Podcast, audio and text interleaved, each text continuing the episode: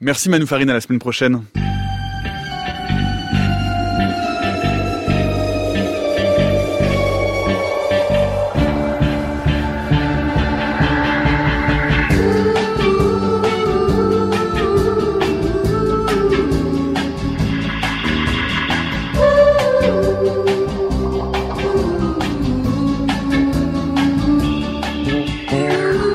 La fascination qu'exerce la littérature de Howard Philip Lovecraft sur ses lecteurs, la vie de l'auteur, cet homme reclus qui n'a peu ou prou jamais quitté sa ville de Providence, dépeint comme taciturne, mélancolique, dialoguant la nuit avec sa propre folie, tient une part importante. Rarement un auteur aura autant fait corps avec son œuvre. Mystérieuse et ombrageuse, la vie de Lovecraft, au contraire, avec plus de 60 000 lettres, journaux et carnets, c'est l'une des vies d'artistes les plus documentées.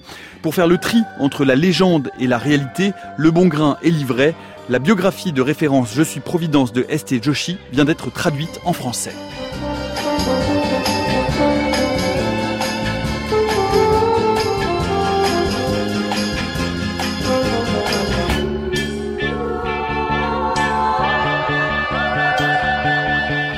ST Joshi, je suis Lovecraft, c'est le programme cyclopéen qui est le nôtre pour l'heure qui vient. Bienvenue dans la méthode scientifique. Mais avant de retrouver ST Joshi, auteur de l'imposante biographie de Lovecraft, Je suis Providence aux éditions ActuSF. Elle est-elle une créature oubliée, tapie au fond des océans les plus profonds, guettant l'actualité scientifique la plus fraîche pour fondre dessus et s'en repaître? C'est Natacha Triou pour le Journal des Sciences. Bonjour Natacha. Bonjour Nicolas.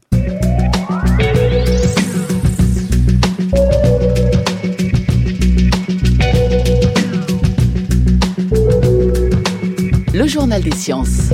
Et pour commencer ce journal des sciences, euh, la pénurie de cortisone en France. Depuis un mois, les pharmacies et les patients rencontrent de gros problèmes d'approvisionnement. Les médicaments à base de corticoïdes manquent et ce sont les traitements les plus utilisés en France. On n'en est pas à une rupture de stock, on ne peut pas encore parler de scandale sanitaire, hein, l'avenir nous le dira, mais la ministre de la Santé Agnès Buzyn a d'ores et déjà annoncé un plan d'ici fin juin pour un retour à la normale au mois d'août. Il faut tout de même rappeler que les pénuries de médicaments essentiels sont de plus en plus fréquentes. Pour expliquer celle-ci, plusieurs raisons possibles. Pour la cortisone par voie orale, on nous parle de problèmes d'approvisionnement, mais on ne sait pas très bien s'il s'agit d'un problème de fabrication avec les usines délocalisées ou un problème de demande inhabituellement élevée. Pour la cortisone par injection, là on touche du doigt à un problème lié à la rentabilité. Les laboratoires pharmaceutiques se désengagent de la commercialisation de ce produit. On écoute Bernard Bégaud, professeur de pharmacologie à l'Université de Bordeaux. Il y a plusieurs facteurs, effectivement. Ça touche en général des médicaments essentiels. Ils sont pas tellement rentables pour les gens qui les commercialisent, pour les laboratoires et ils sont souvent fabriqués par des systèmes assez compliqués de marché. Et en fait, on a donc aujourd'hui euh, deux types de médicaments. Les médicaments euh, dits innovants, euh, qu'on nous présente pour traiter le cancer, le diabète, etc., qui sont nouveaux et en général très chers. des fois, ça atteint le délire. Hein. ça peut être des milliers d'euros le traitement. Et puis on a des vieux médicaments essentiels, euh, dont fait partie l'hydrocortisone, enfin les, les, ce qu'on appelle la cortisone, hein, mais dont font partie aussi beaucoup d'autres médicaments qui sont très peu chers, enfin qui peuvent valoir euh, quelques euros euh, la boîte, voyez. Et ça, pour les laboratoires, c'est pas très rentable. Alors bien sûr, ça amortit le coût de, de production, mais il n'y a pas trop de profit à faire dessus. Alors c'est sûr, on ne peut pas les arrêter, parce qu'on ne commercialise plus les corticoïdes aujourd'hui, c'est le drame. En rhumatologie, dans plein de maladies, c'est catastrophique. Donc euh, la production est maintenue, mais je ne veux pas dire euh, en traînant les pieds, mais on voit bien que c'est pas là où, le profit se fait. Et donc, euh, il y a ces systèmes de, de production dans, sur certains sites, dans certains pays, et là, il peut y avoir des problèmes de voilà d'acheminement, d'assemblage.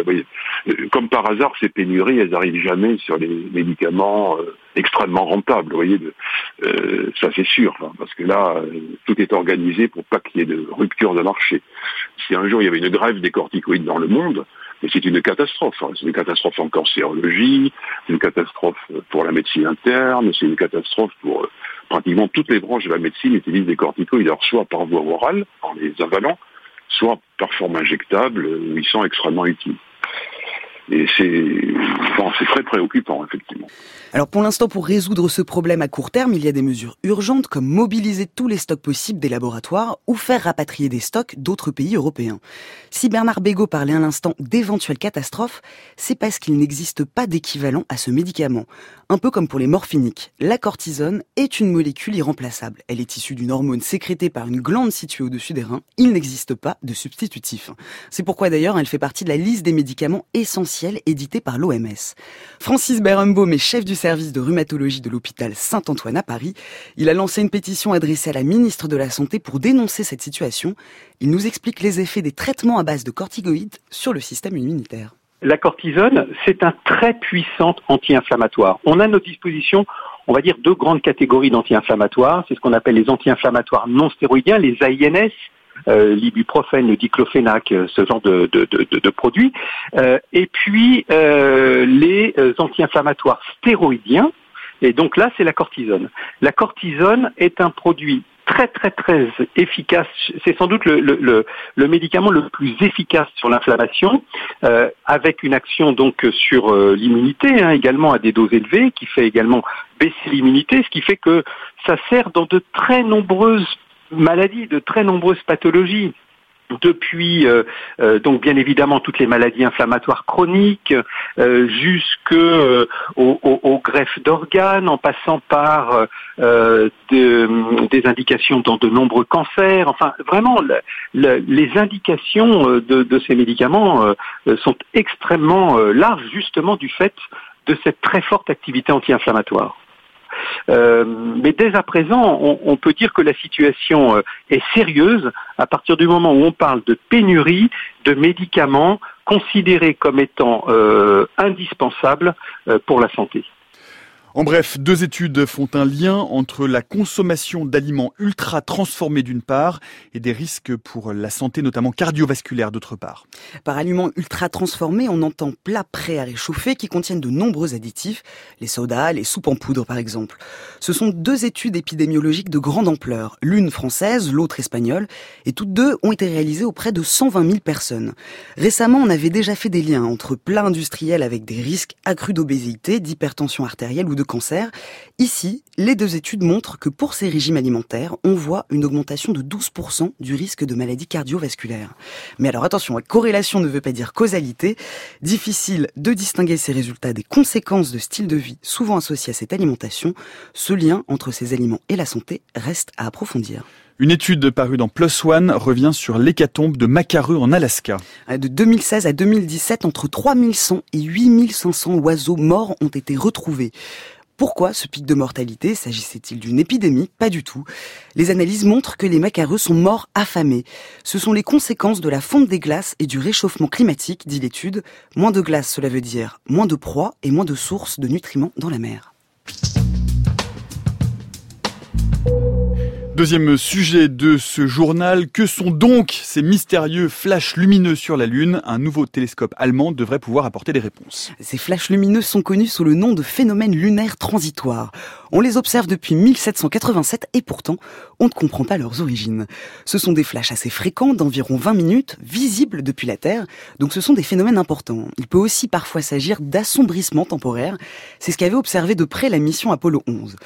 On n'y est jamais trop intéressé jusqu'à présent, mais comme il y a des projets de construction de bases lunaires, cela devient primordial de comprendre ce qui se passe à sa surface.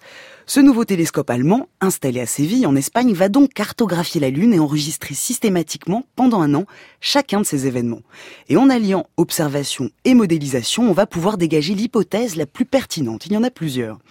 L'hypothèse, alors soit on parle d'impact de, météores, soit de phénomènes électrostatiques liés aux effets du vent solaire, ou hypothèse la plus plausible, des réactions liées aux activités sismiques de la Lune. Sur ce point précisément, on écoute Pascal Descamps, astronome à l'Observatoire de Paris. Pour tenter en fait d'expliquer donc les phénomènes transitoires lunaires, euh, l'une des explications qui peut-être euh, est la plus plausible est celle qui consiste à invoquer ce qu'on appelle les tremblements de lune.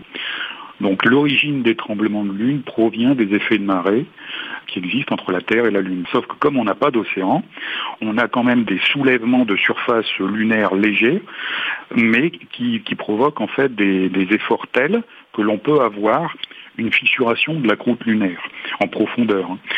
Donc ça peut être et donc générer donc des, des tremblements de terre jusqu'à des profondeurs de 200 km. Et là, vous avez du gaz qui se trouve donc sous la profondeur qui, euh, bah, qui, va, qui, va, jaillir, qui va monter en, surface, jaillir, qui va s'échauffer avec des températures très élevées. Et donc, à ce moment-là, comme il est, ce gaz est très chaud, il devient euh, fluorescent. Ça peut être l'une des explications hein, pour expliquer les sursauts de lumière euh, que l'on constate actuellement. Il faut aussi corréler tout cela à la mécanique céleste même, c'est-à-dire on sait que le mouvement de la Lune est un mouvement, c'est un, mouvement extrêmement compliqué, avec une, orbite lunaire qui est quand même très déformée, c'est-à-dire très elliptique. C'est si là aussi euh, les phénomènes se produisent à des, à des positions de la Lune qui peuvent être quelconques sur son orbite ou qui sont toujours récurrentes. Parce que là, on aurait une indication forte que ces phénomènes seraient liés donc non plus à des météorites ou à de l'interaction solaire, mais à quelque chose qui est propre à la Lune et qui est vraiment propre aux effets de marée qui sont générés euh, entre la Terre et la Lune. Et en bref, vous pouvez euh, l'observer, on vient de le poster sur le fil Twitter de l'émission At la méthode FC. La NASA a publié une magnifique carte du ciel sous rayons X. C'était assez impressionnant et cela a nécessité deux ans de travail. Elle a été réalisée grâce au spectroscope NICER, Neutron Star Interior Composition Explorer.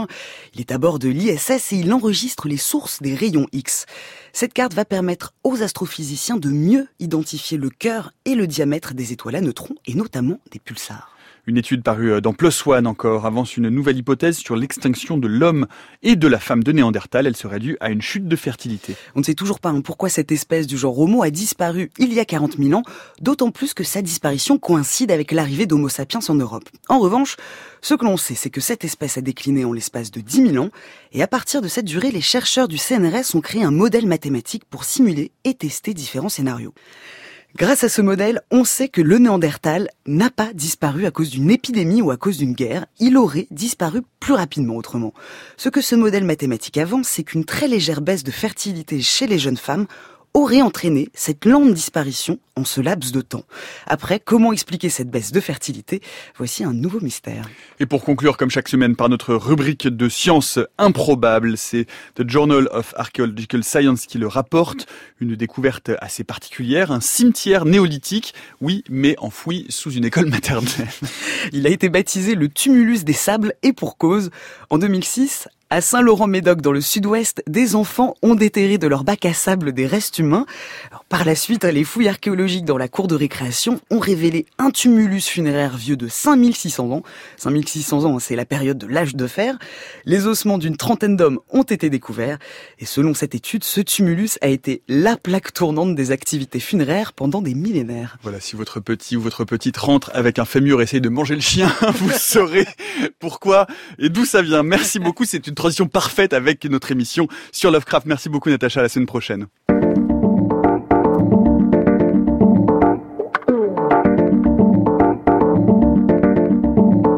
Bonjour, Resté Joshi. Hello. Hello, bonjour.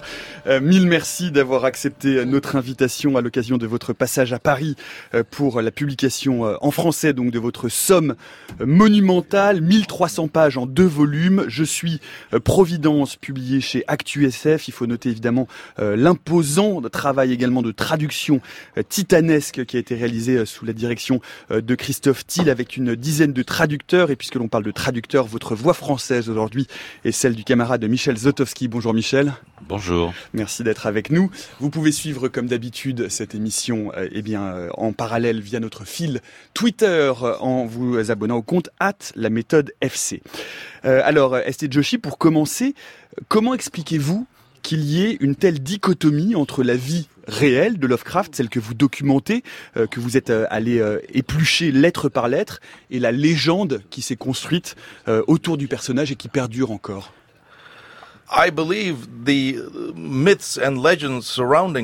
Je pense que les mythes et légendes autour de Lovecraft ont émergé au cours de sa propre vie.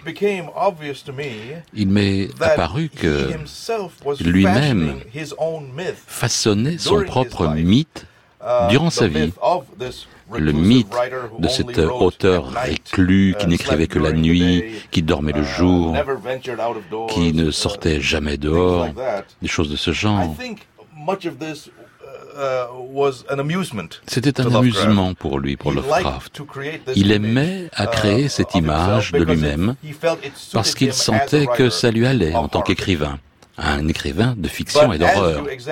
Mais lorsque on examine les détails de sa vie et lorsqu'on lit ces milliers de lettres, on en sort avec une impression totalement différente. Mais, mais vous dites bien, euh, euh Joshi, que c'est un homme drôle, que dans sa correspondance, il y a plein de traits d'humour, euh, d'ironie, évidemment d'une certaine forme de cynisme, en tout cas qu'on rit beaucoup en lisant la correspondance de Lovecraft. Yes, Lovecraft, uh, as a eh bien, Lovecraft, en tant qu'auteur de fiction d'horreur, ne pensait pas que l'humour avait un rôle à jouer dans son œuvre. Donc, euh, ses œuvres ont très peu d'humour, peut-être d'une façon extrêmement profonde. Il y a des euh, plaisanteries euh, un peu cachées. Euh, Mais ce sont des choses qu'on ne peut découvrir que par euh, une compréhension très profonde de la vie de Lovecraft, mais au cours de sa vie. Uh, uh, Et lorsqu'il rencontrait ses amis, ses collègues, c'était vraiment uh, quelqu'un de drôle. Et il aimait bien rigoler un peu. Quelle est la, découverte euh, euh, dans ces travaux euh, de recherche, d'archéologie épistolaire qui vous a le plus surprise, Estée Joshi, à propos de la vie de Lovecraft? I'm not entirely sure things surprised me. Je ne suis pas certain uh, d'avoir été surpris. En fait, ce que j'ai découvert à travers les masses de ces lettres, et en fait, on n'a qu'une fraction de toutes les lettres que uh, Lovecraft ait écrites, mais il y en a des milliers et des milliers. Mais étant donné le fait qu'il semblait être un homme de la Nouvelle-Angleterre, uh, qui est considéré comme une région uh, austère et euh, sur la réserve des États-Unis, c'est étonnant à quel point Lovecraft était ouvert en révélant des aspects de lui-même à travers sa correspondance. Uh, il ne cachait rien. Uh, il allait dans euh, les plus petits uh, détails de sa vie quotidienne. Euh, il le révélait le plus souvent à des étrangers. Je crois en fait que euh, Lovecraft était d'une certaine manière autiste.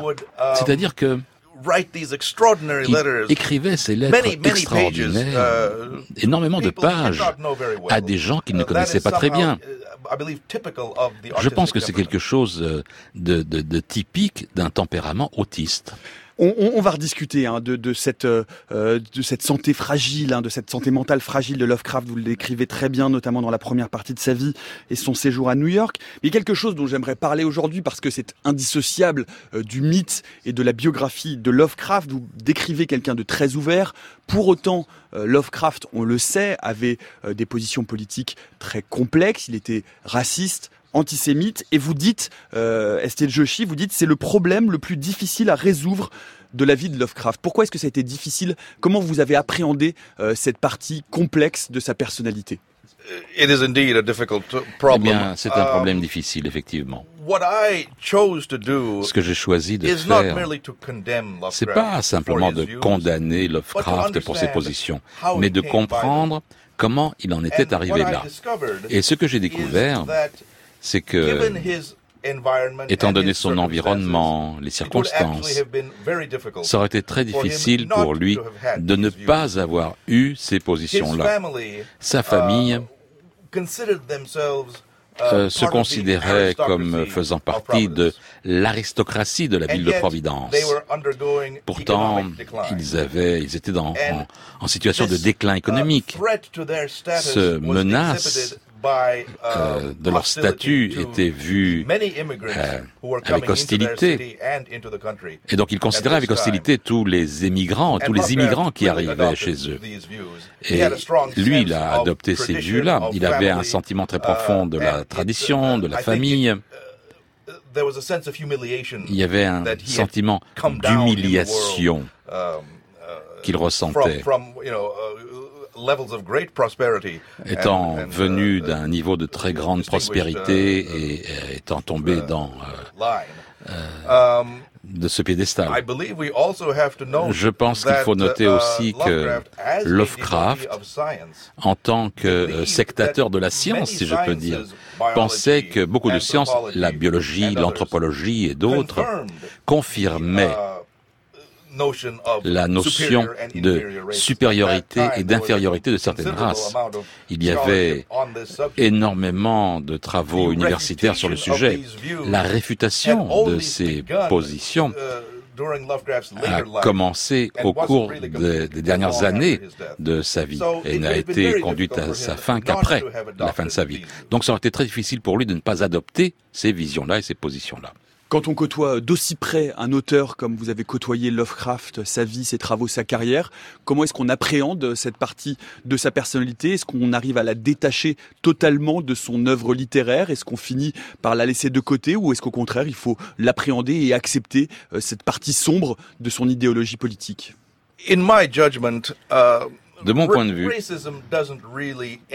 le racisme ne rentre pas dans le corps de l'œuvre de uh, Lovecraft de façon significative.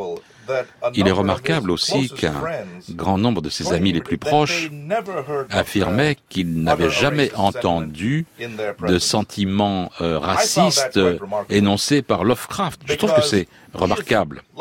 Parce que si Lovecraft avait vraiment été obsédé par cette question, on aurait pu penser qu'il en parlait, qu'il en aurait parlé à ses amis et à ses collègues. Mais il ne l'a pas fait. Ça ne veut pas dire que euh, Lovecraft n'était pas raciste, il l'était. Mais je crois que la grande majorité de son œuvre n'est pas euh, salie par euh, cet aspect. Je crois qu'il est important de noter aussi que dans les années, les dernières années de Lovecraft, ses visions politiques, sa position politique à part le racisme, ont été révisées. Il a commencé sa vie en tant très conservateur et pendant les 30 premières années de sa vie, il était euh, membre du Parti républicain, qui était le Parti conservateur. Mais avec euh, les débuts de la Grande Dépression en 1929, il a commencé à réévaluer ses positions politiques et précisément sur l'aspect économique, au point où il est devenu un socialiste modéré. Il a soutenu euh, Franklin Delano Roosevelt et le, la nouvelle donne, le New Deal. Il euh, aurait souhaité que euh, Roosevelt soit encore plus courageux, plus brave dans ses réformes. C'est vraiment un tournant et ça montre la souplesse de son esprit. Et pour moi, c'est quelque chose d'extraordinairement admirable comme qualité. Et un, mot encore euh, à propos de ces travaux. On va discuter dans un instant de la façon dont vous êtes venu et dont vous avez fait corps euh, avec euh, ce travail littéraire et la vie et cette biographie de Howard Philip Lovecraft. J'ai appelé cette émission avec un peu de malice Je suis Lovecraft, référence au titre de votre biographie qui est Je suis Providence. On en reparlera dans un instant.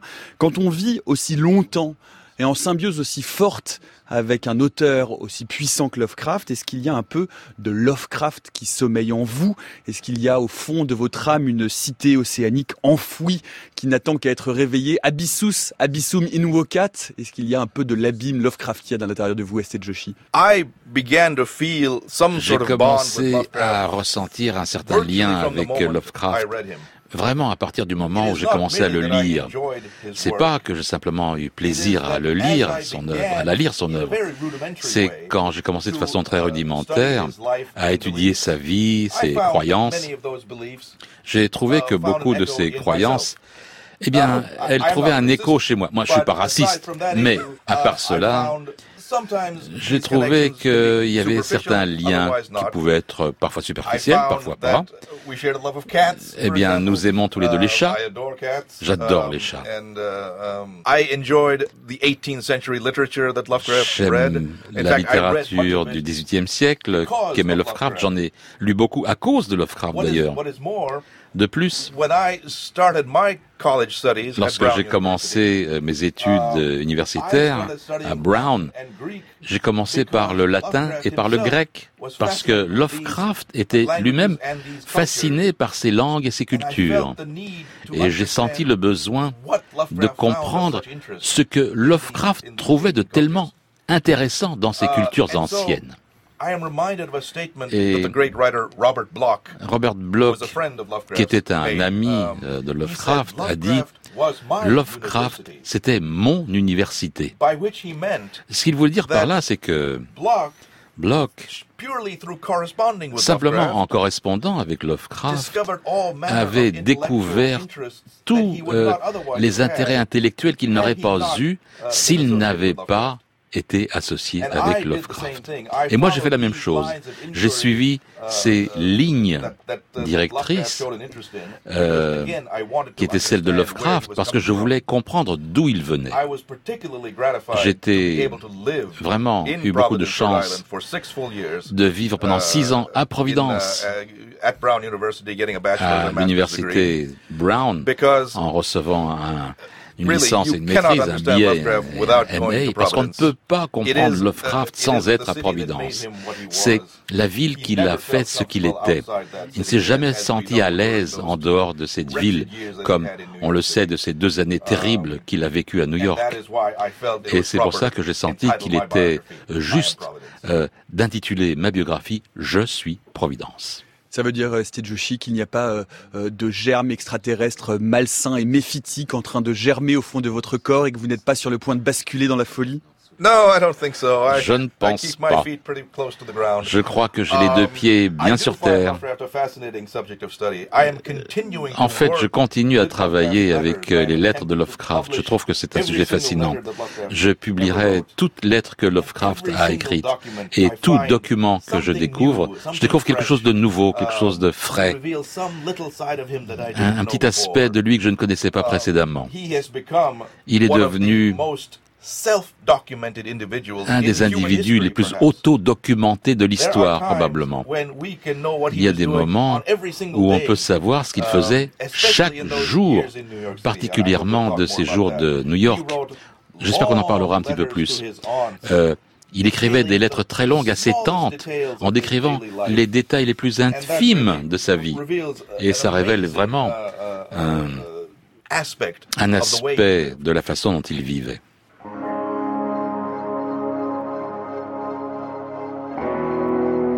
La méthode scientifique, Nicolas Martin.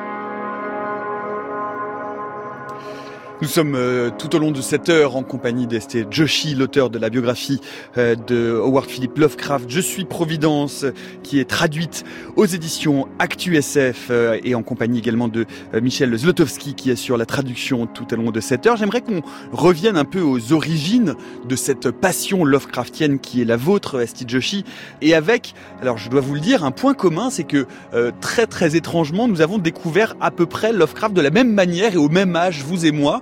Euh, dans le même type d'ouvrage euh, à 13 ans, dans un ouvrage euh, collectif et qui était un ouvrage de recueil d'horreur. J'aimerais que vous m'expliquiez, que vous nous racontiez comment se passe ce premier contact avec, je crois que c'était l'abomination de Dunwich. Qu'est-ce que vous avez ressenti? Qu'est-ce qui s'est passé? Qu'est-ce qui s'est lié à ce moment-là? Yes, I believe the first uh, story by Lovecraft that I read Je crois que la première, uh, le premier récit que j'ai lu de Lovecraft, c'était l'abomination de Dunwich.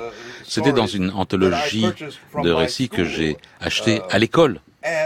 Et à l'époque, je vivais dans le Midwest aux États-Unis, dans l'État de l'Indiana. J'avais pas beaucoup voyagé euh, de par le pays. Et donc quand j'ai lu ce, roman dans cet endroit très éloigné de la Nouvelle-Angleterre, je ne savais même pas de quoi parlait Lovecraft. Et pourtant, l'atmosphère de ce récit, vraiment, ça m'a ça a eu un, un effet sur moi. C'est devenu évident pour moi que Lovecraft était très familier de cette région. Et moi, je m'y suis intéressé. Le, roman suivant que j'ai lu, c'était euh, Les montagnes de la folie, parce que c'était une erreur de ma part, parce que le récit est très difficile, très compliqué. Avec euh, beaucoup de détails de débats scientifiques. Et à cette époque-là, ma connaissance scientifique était plutôt euh, réduite. Et donc, j'ai arrêté de lire à la moitié du roman parce que je comprenais pas où il voulait en venir. Je pensais que c'était au-delà de mes moyens à l'époque. Plus tard, uh, j'ai lu des œuvres euh, plus simples, Les rats uh, dans les murs, euh, la couleur tombée de l'espace et ces uh, récits, uh, euh, ces nouvelles-là uh, ont inspiré ma dévotion euh, pour Lovecraft. Et je suis retourné vers le précédent roman, et là, j'ai beaucoup plus apprécié ce que je lisais. Qu'est-ce qui vous séduit précisément dans cette littérature? C'est l'univers, c'est la peur que ça suscite euh, chez le jeune adolescent que vous êtes, c'est la langue de Lovecraft, qui est une langue si particulière, si adjectivale?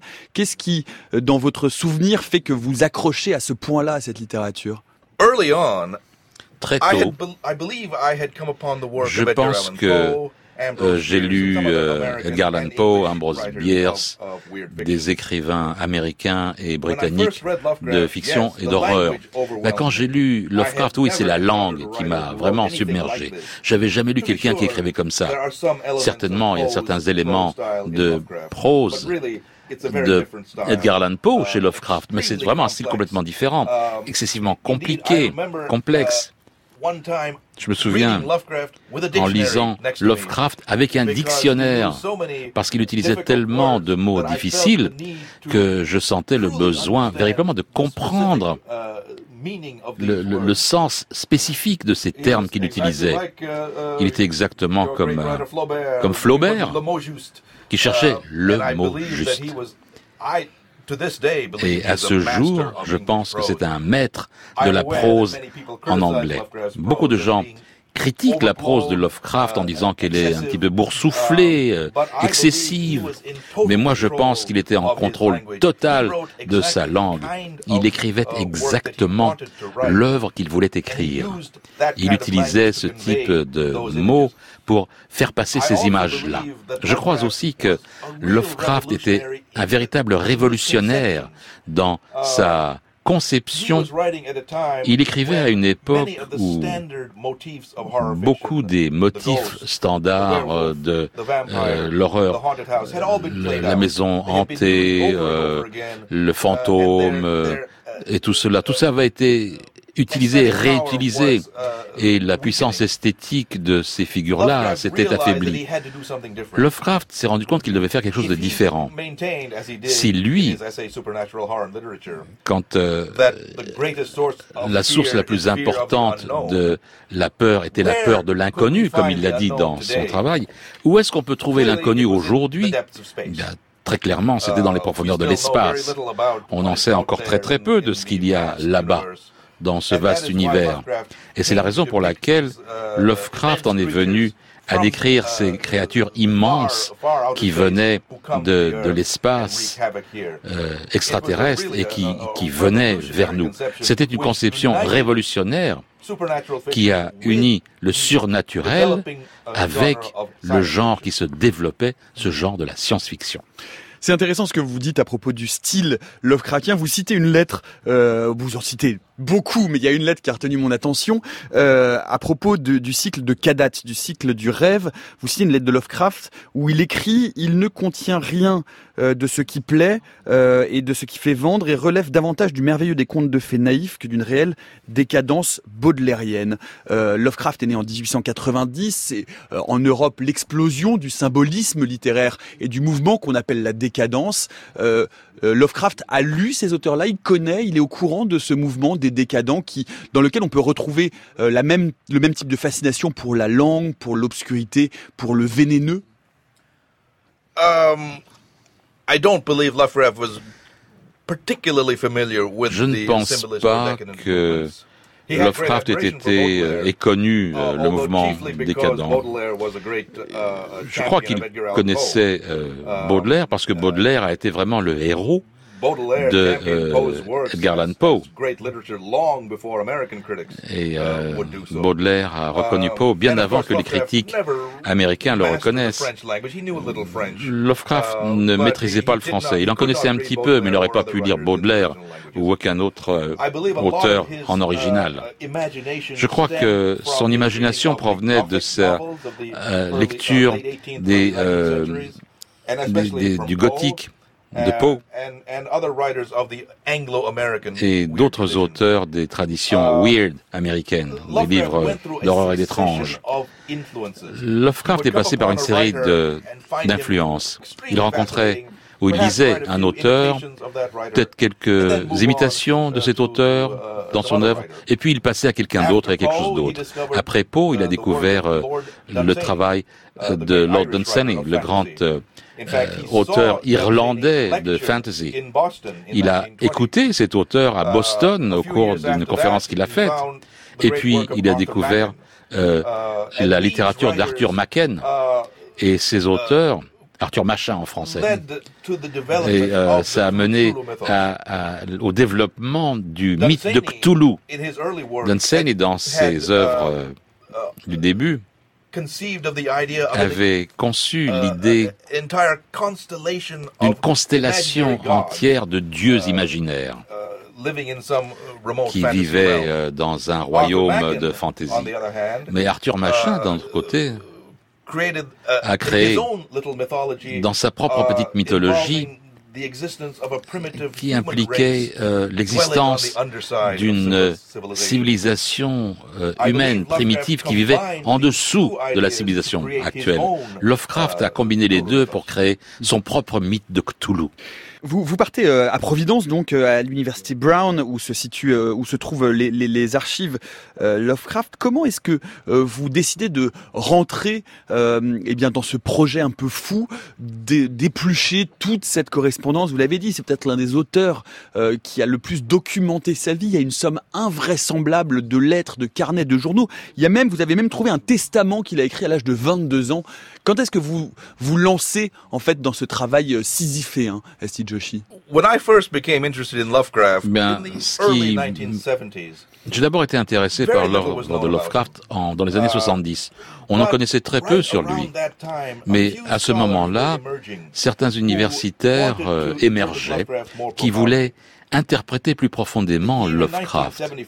1975 a été une année extraordinaire pour les études Lovecraftiennes, en particulier parce que L. Sprague de Camp a publié la première biographie de Lovecraft. Qui est très contestée, la, la, la, biographie de Lion Sprague de Camp. Oui.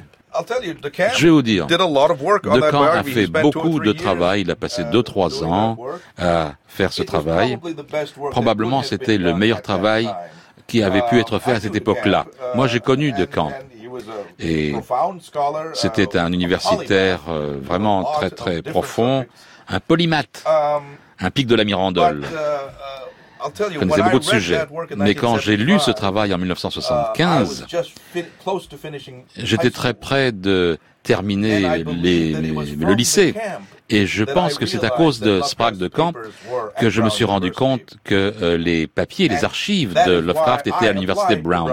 C'est pour ça que j'ai voulu aller à cette fac-là. Et euh, j'ai eu la chance de pouvoir y être accepté.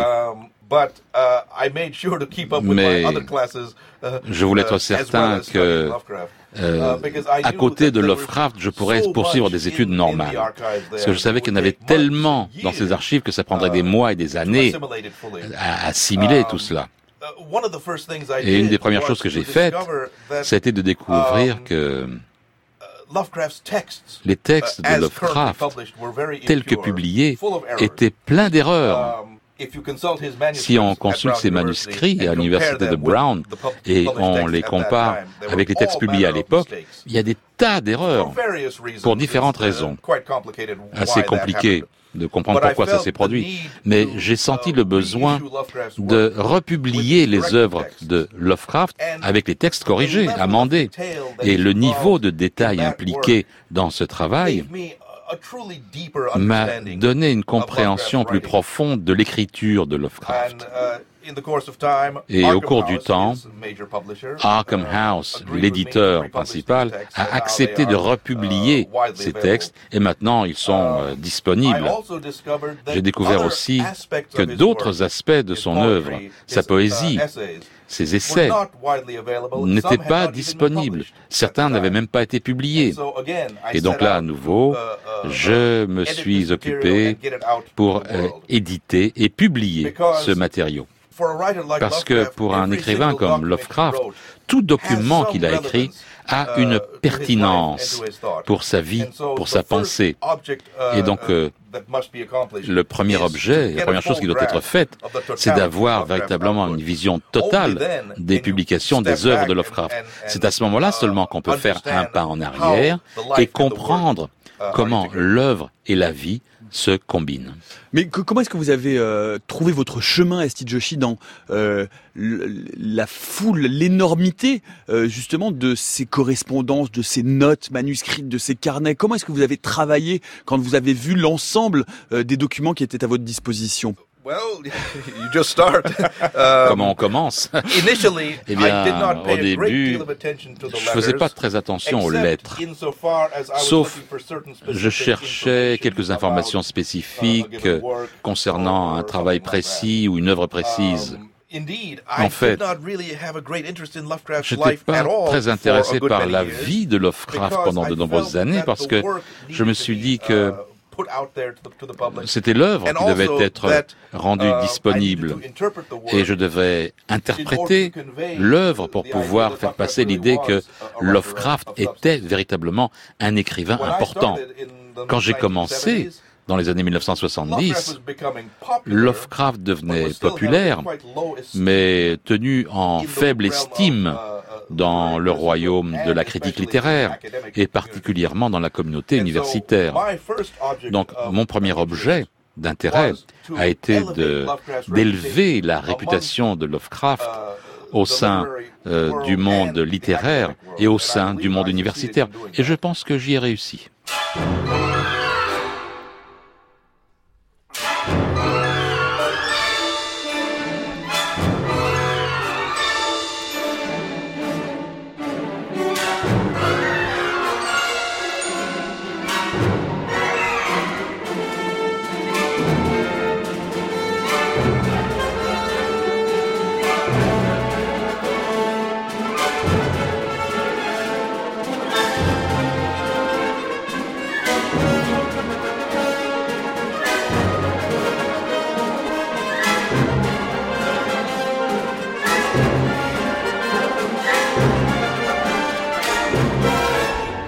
Les de Lovecraft, un Céléphaïs, musique composée par euh, Guillaume Connaisson, puisque nous parlons de Lovecraft tout au long de cette heure avec son biographe Esti Joshi, euh, dont euh, l'immense, l'imposante biographie en deux tomes vient d'être traduit aux éditions Actu SF. Esti Joshi qui est ici en studio traduit par le camarade Michel Zlotowski. Alors un mot peut-être Esti Joshi, on va parler quand même du contenu de cette biographie qui est incroyablement détaillé et en, grande partie parce que on a un nombre de détails euh, absolument invraisemblables liés à toute cette correspondance et à toutes ces notes. Et vous, vous nous disiez tout à l'heure au début de cette émission, et c'est vrai que l'une des périodes qui est peut-être le plus détoyée, c'est sa période, peut-être la pire période de sa vie, sa période new-yorkaise entre 1924 et 1926. Euh, il habite à Brooklyn. Euh, ce sont des années très difficiles et ce sont des années qui vont le marquer profondément avant son retour à Providence. Est-ce que vous pouvez euh, nous dire un mot de l'importance de ces années euh, dans la carrière littéraire de Lovecraft. One of Lovecraft's friends, W. Paul Cook, who knew him both w. Paul Cook, un ami de Lovecraft qu'il a connu avant et uh, après ses périodes new-yorkaises, a dit que quand Lovecraft est rentré de New York, il avait fait euh, l'expérience du feu et qu'il en était ressorti un lingot d'or. C'est peut-être un peu exagéré, mais ça montre à quel point cette période difficile a été d'une importance critique dans le développement de l'imaginaire de Lovecraft. Il y a quelque chose qui apparaît euh, très tôt aussi, hein, dès le premier tome euh, de cette biographie, euh, sur lequel vous insistez assez, c'est la passion de Lovecraft pour l'astronomie. Hein. Il, écrit des, fanzines dans son adolescence. c'est une passion qui va véritablement structurer son univers littéraire et son imaginaire, et que vous réhabilitez beaucoup dans vos, dans vos travaux, Asti Joshi. Moi, je souhaiterais en connaître plus en uh, astronomie que je ne le fais. Je ne suis pas spécialiste. Uh, Mais ça m'est paru évident que la science uh, était la, base, le substrat de euh, son écriture et de sa pensée. Son premier amour pour la science est venu à l'âge de 8 ans, quand il a découvert la chimie, il a beaucoup travaillé en chimie pendant de nombreuses années. Tout seul, c'était pas du tout à l'école, parce que à l'école, il, il, y allait comme ci, comme ça. Mais il a découvert euh, l'astronomie à l'âge de 12 ans, et ça venait d'une influence familiale. Sa grand-mère était vraiment très intéressée par l'astronomie. Elle avait beaucoup de livres sur le sujet, des livres plutôt anciens, peut-être euh, démodé, mais ça a enflammé l'imagination de Lovecraft. Uh, et à part écrire euh, ses petits magazines, ses fanzines, pour son propre intérêt et pour euh, l'intérêt de sa famille, il est devenu écrivain en uh, astronomie pour les journaux locaux. Franchement, ce ne sont pas des articles d'un très grand intérêt, mais ça montre uh, l'étendue de euh, ses connaissances dans cette science à un âge euh, très jeune. Et il a démontré que son sens du cosmique, ce sens que les êtres humains sont insignifiants dans le monde sans limite du cosmos, eh bien tout cela venait véritablement de son étude de l'astronomie. Et c'est, si vous voulez, sa, première contribution à la littérature. D'autres écrivains qui l'ont précédé ont discuté vaguement du cosmos uh, dans leur œuvre, mais Lovecraft, lui, c'est celui qui a établi cela comme un sous-genre de la fiction. Et ce qui est fascinant dans l'œuvre de Lovecraft, c'est qu'évidemment, il y a ce regard euh, porté vers l'espace qui est un regard plein d'inquiétude en disant euh, ce cosmos, il est beaucoup plus vieux, il a hébergé euh, des formes de vie beaucoup plus complexes et comme vous l'avez dit, nous ne sommes la présence humaine est insignifiante, hein, c'est le fameux incipit de l'appel de Cthulhu, mais surtout le génie de Lovecraft, c'est de retourner les yeux vers ses pieds, vers le sol et de dire notre terre dans ce cosmos est aussi ancienne que le cosmos et donc elle-même abrite des horreurs auxquelles nous ne pouvons pas penser. C'est ce double regard vers vers le haut puis vers le bas.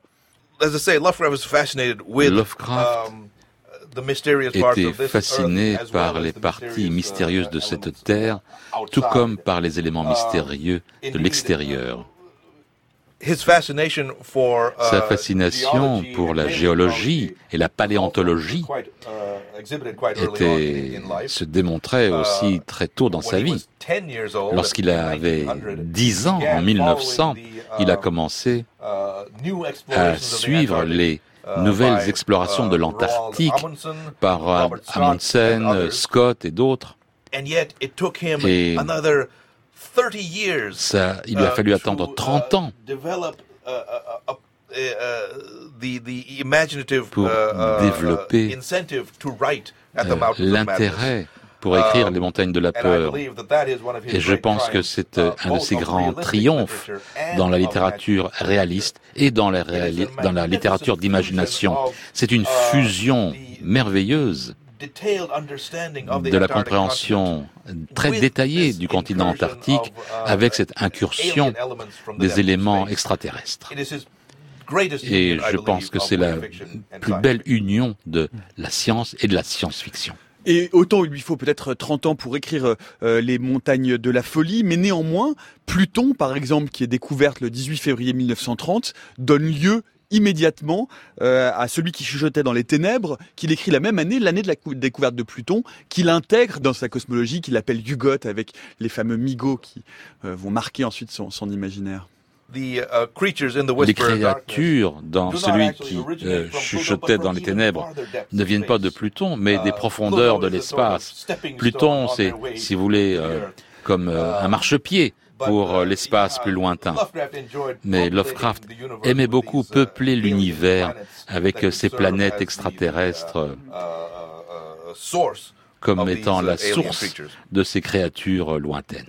Et on, voit bien hein, au, fur et à mesure et dans sa correspondance cet intérêt qui se prolonge pour euh, l'astronomie et pour l'espace. En revanche, euh, ce qui apparaît également, c'est que sur le, reste euh, du, de son aspect ou de son intérêt scientifique, il y a beaucoup de choses qui lui échappent. vous expliquez hein, comment, par exemple, l'utilisation qu'il fait de la théorie de la relativité ou de la géométrie non euclidienne, eh bien, c'est une utilisation plus cosmétique que véritablement fondée scientifiquement.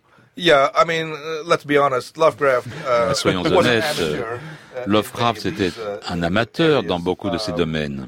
À part le fait euh, qu'il n'a jamais été diplômé, euh, même qu'il n'a pas terminé complètement le lycée, euh, c'était un autodidacte. Et il y a des limites à, à ses connaissances. En 1923, quand certaines observations ont mené à la vérification de la théorie d'Einstein de la relativité, Lovecraft s'est beaucoup inquiété parce qu'il a senti que cette théorie uh, détruisait fondamentalement les fondations euh, de la science du XXe siècle sur laquelle il s'était euh, fondé. Il a tenté de uh, comprendre aussi bien que possible la théorie de la relativité plus tard, mais il en a discuté, il a discuté de la théorie quantique qui prouvait qu'il ne comprenait pas en fait en quoi, en quoi, consistait la théorie des quantums. Mais bon, de toute façon, aujourd'hui, qui est-ce qui comprend ça? Mais bon. Les auditeurs de la méthode scientifique. Je me souviens d'une uh, lettre assez tardive de 52. Plus on en apprend sur l'univers, le plus mystérieux il uh, devient. Uh, Et Lovecraft était fasciné par cette conception. Il voulait apprendre, mais il voulait garder une certaine réserve pour l'inconnu. On, a beaucoup dit à Steve Joshi que euh, ce euh, qui a rendu aujourd'hui, enfin ce qui est associé euh, définitivement à l'univers de Lovecraft, à savoir le mythe de Cthulhu, c'est un mythe qui a été créé a posteriori, post-mortem, notamment par ses collaborateurs, notamment Auguste Derleth. Cette partie de sa littérature, les dix derniers récits, euh, fait partie de la troisième partie de sa vie. Néanmoins, on voit euh, à travers la correspondance et à travers euh, vos travaux que dès le début, tout de suite, finalement, il y a des éléments de cette mythologie qui apparaissent. Des Dagons en 1917, dès les premières mentions de Nyarlathotep, d'Azathoth. Qu'est-ce que vos travaux sur toutes euh, ces notes, sur toute cette correspondance, vous permettent de comprendre ou d'expliquer aujourd'hui sur la façon dont c'est structuré dans l'esprit de Lovecraft cette mythologie. C'est intéressant de voir la façon uh, dont ces éléments de la mythologie ont émergé dès le début des écrits de Lovecraft. Mais dans sa première décennie um, d'écriture, il, il, jette uh, par-ci par-là quelques références de façon sporadique. Son intérêt était limité. Il était sous l'influence euh, des romans gothiques, sauf dans quelques romans, dans quelques récits, dans quelques nouvelles. Ça a changé avec l'appel de uh, Cthulhu. C'était écrit euh, à l'été 1926.